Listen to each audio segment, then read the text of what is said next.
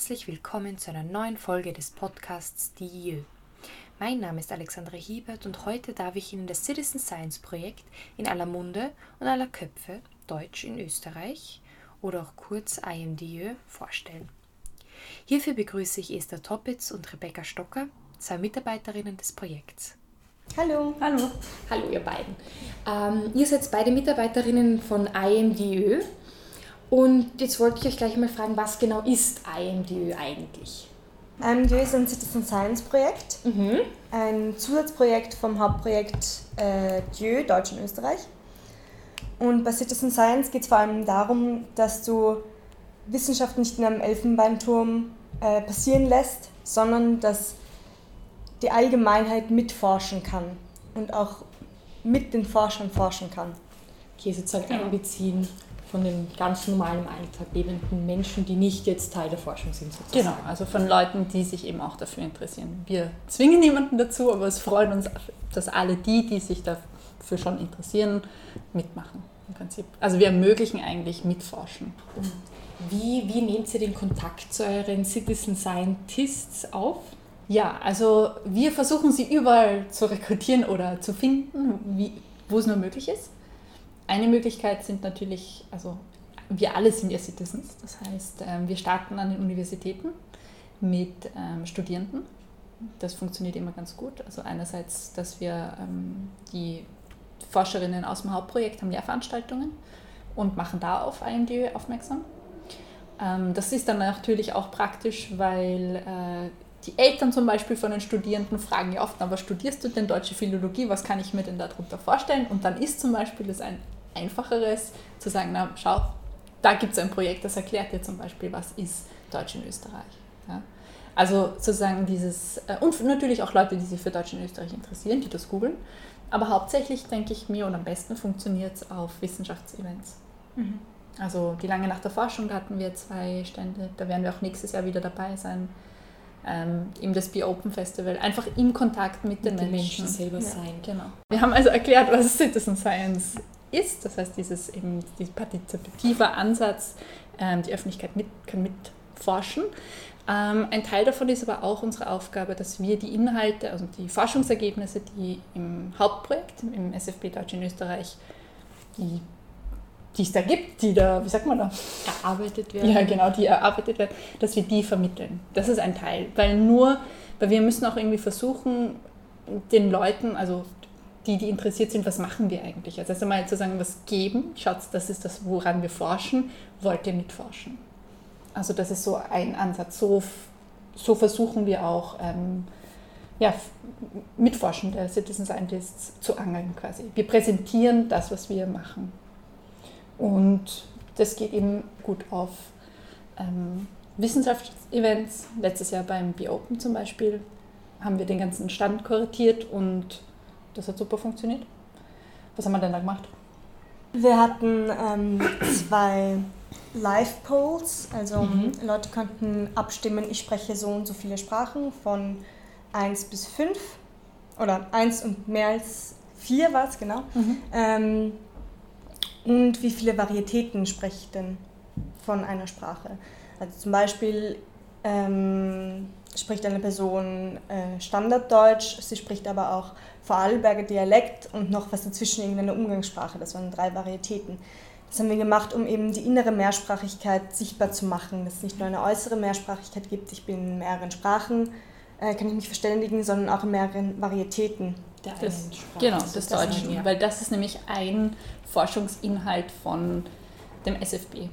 Also wir versuchen sozusagen die Inhalte vom SFB so umzumodeln und zu zeigen, was wird denn da eigentlich erforscht. Und da kriegen wir super Reaktionen. Also da sind die Leute auch wirklich interessiert. Das ist halt dann wieder das Tolle dran, dass über Sprache eigentlich jeder, jeder verwendet Mit Sprache. Zugang hat einfach genau, nur, ja. weil es im Alltag immer verwendet genau. wird und, und immer vorhanden ist. Dann kann man, man kommt mit Leuten ins Gespräch und die fragen dann, ja und wie ist denn das? Stirbt jetzt der Dialekt aus oder nicht? Und ja, stimmt, ich rede mit der Mama ganz anders, als ich in der Schule rede und mit meinen Lehrern rede ich auch noch einmal anders. Und über das kann man dann auch irgendwie auch die Relevanz von dem ähm, zeigen. Ja? Richtig, das ist das, was auch unsere Forscherinnen und Forscher interessiert, warum sprechen die Menschen anders? Und wenn sie anders sprechen, wie sprechen sie anders? Wo ist da der Unterschied? Und das erforschen wir. Und das können äh, unsere Citizen Scientists auch selbst erforschen, indem sie einfach zum Beispiel auf ihre Sprache achten. Und da haben wir dann verschiedene eben Aktivitäten, wo sie das auch machen können. Zum Beispiel ein äh, Comicstreifen, wo wir Sprechblasen leer lassen und die Leute müssen Sprache einfüllen. Das ist besonders spannend für uns.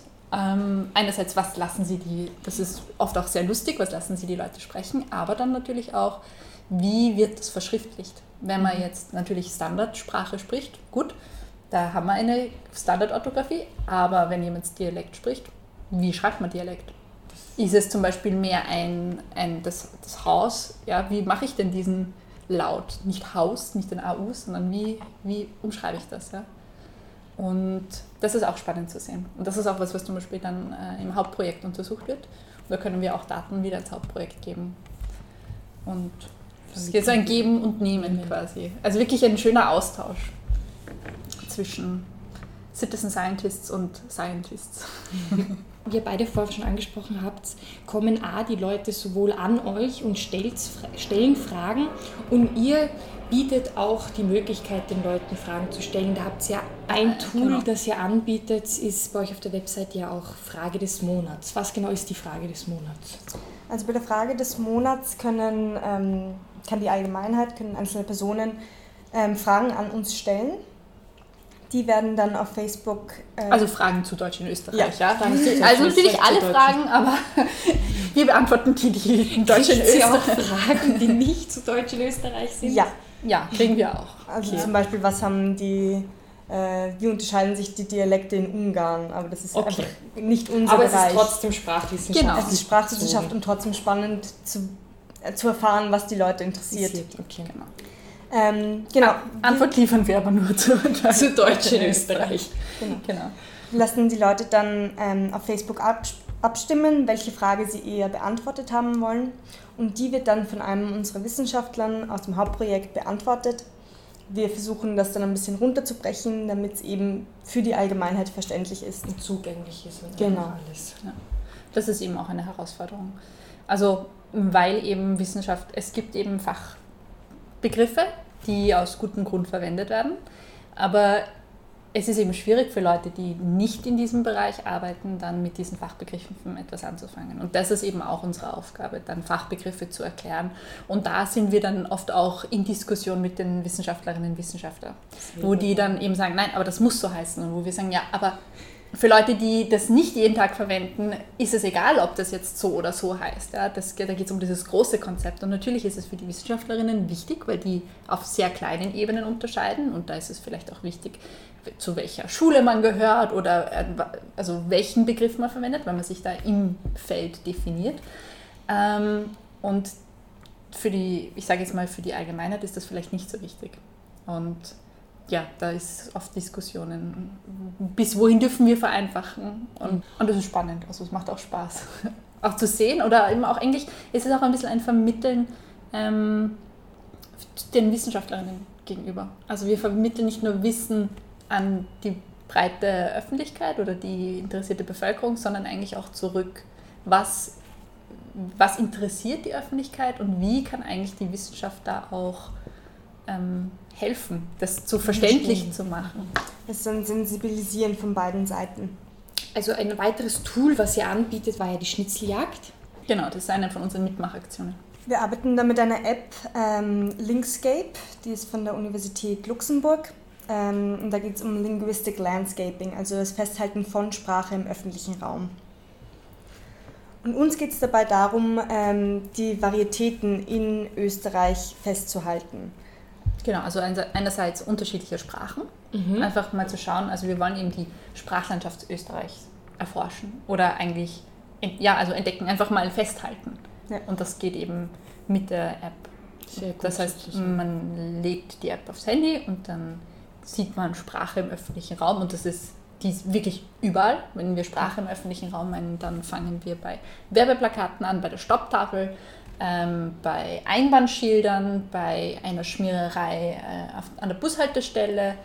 Ähm, eine Kollegin, ähm, äh, auf dem Hauptprojekt hat sogar, also den Ring, oder nein, Quatsch, am Graben hat sie, glaube ich, jeden Zentimeter analysiert und hat sogar Schrift auf äh, Schrauben. Schrauben. Auf den Schrauben, ja, das war auf der Thalia Straße. Genau, analysiert. Ja. ja. Also alles, wirklich jegliche Schrift und jegliche Sprache ist Sprache im öffentlichen Raum so ganz genau, also natürlich kann man es auch so ganz genau nehmen. Die meisten unserer Citizen Scientists machen einfach von größeren, also jetzt nicht vom im Millimeterbereich, sondern von größeren. das, was am meisten auffällt, sozusagen. Genau. Sind es jetzt eben Sticker von irgendwelchen Werbeorganisationen? Mhm. Genau. Und da ist eben spannend zu sehen, wo gibt es zum Beispiel besonders viele Sprachen. Das wird zum Beispiel in Schönbrunn eher touristische Gegend, werden mehr Sprachen sein. Oder auch ähm, in Bezirken, wo ein größerer Ausländeranteil ist, werden vielleicht Geschäfte auch auf verschiedenen Sprachen beschrieben sein.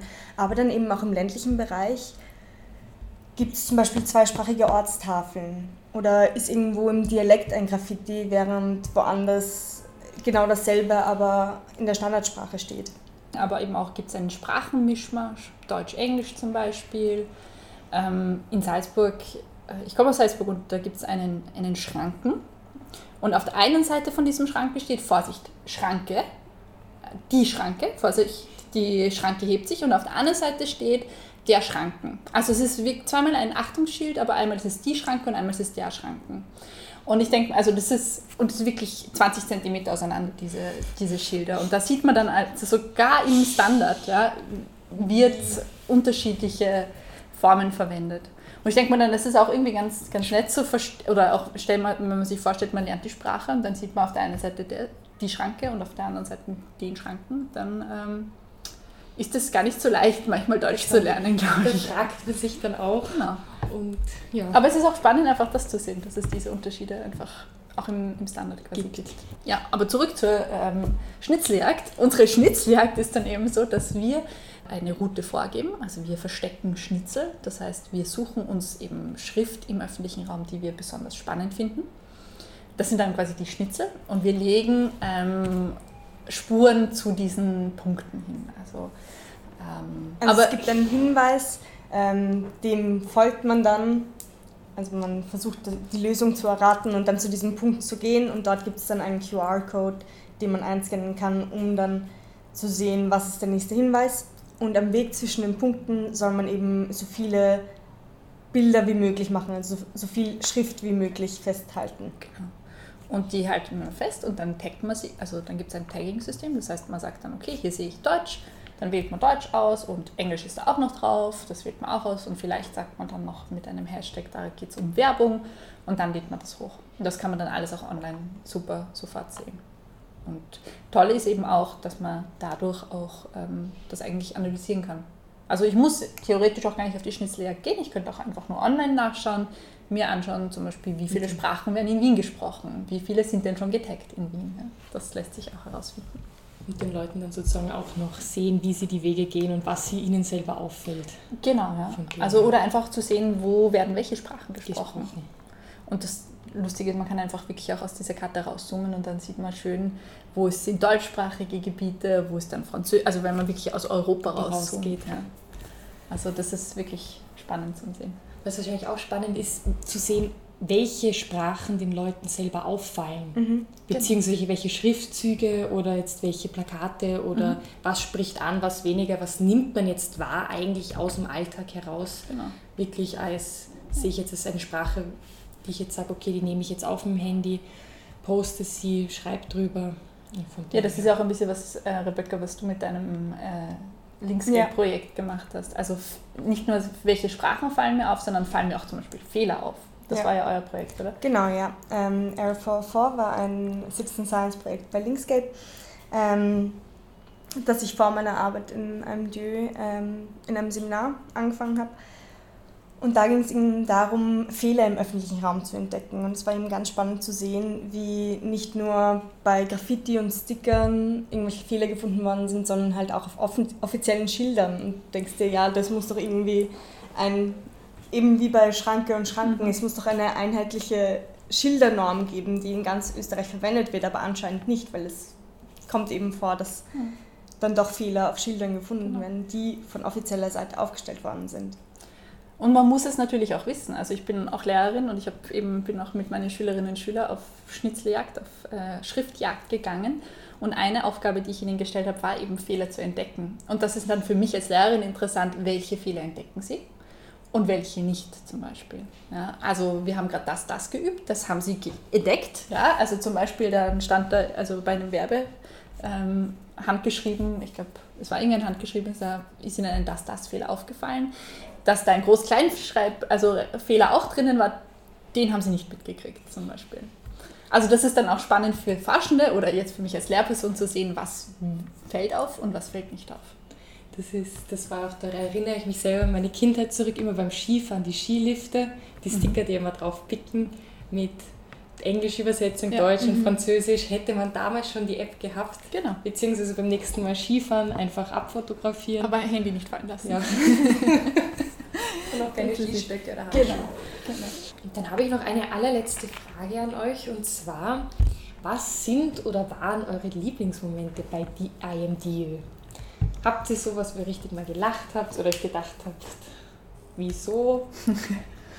hm. Für mich sind die sicher diese Momente ähm, bei den äh, Events oder bei den Science-Events. Also Wo zum Beispiel Kontakt mit den genau, Menschen sind. Also beim Be Open und auch ähm, bei der Langen Nacht der Forschung. Das ist immer wirklich schön zu sehen, auch da das Interesse. Also so, wenn man merkt, die Leute schauen als erst einmal so, wissen nicht genau, was ist dieser Stand eigentlich, was sind da für Landkarten und da stehen ein paar Wörter auch noch und sind schon so halb am Weitergehen und man fängt mit ihnen ein Gespräch an und dann bleiben sie eine Stunde. Also das kann zwar auch anstrengend sein, aber es ist einfach so schön, einfach zu sehen, da ist Interesse da. Also oder zum Beispiel auch ähm, Schülerinnen und Schüler, Kinder spielen dann sehr gerne. Ähm, wir haben ein Memory, wo eben Begriffe in, auf deutschen, äh, also bundesdeutschen Deutsch statt stehen, österreichischen Deutsch und Schweizer Deutsch. Und da zu spielen und dazu, also mit ihnen zu spielen, zum Beispiel, wie heißt das Fahrrad? Das heißt Velo im Schweizerdeutschen oder ähm, da diese Unterschiede zu merken. Und da merkt man dann, also zum Beispiel gab es dann eine, eine Schülerin, die dürfte, ich weiß nicht mehr welches Wort das war, aber sie hat ein bundesdeutsches Wort ver verwendet, eine Wienerin. Und war super entsetzt darüber, dass sie jetzt Bundesdeutsch gerade gesprochen hat. Sie war davon überzeugt, dass sie Österreichisch spricht. Ja. Und das auch, zu, auch, um da irgendwie auch die Angst zu nehmen. Das ist ja, also ich habe so den Ansatz, Sprache ist da, um zu kommunizieren. Ja. Ob ich jetzt den bundesdeutschen Ausdruck oder den österreichischen Ausdruck verwende, ist egal, solange wir uns verstehen. Rebecca, was ist dein Favorite Moment?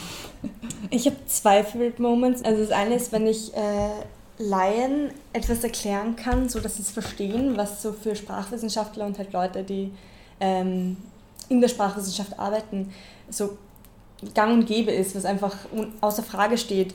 Ähm, so ganz einfache Konstrukte dann nochmal runterzubrechen und wenn die Leute das dann verstehen und erkennen und plötzlich sind sie so, ah ja, und ich habe mich schon immer gefragt und dann wissen sie es.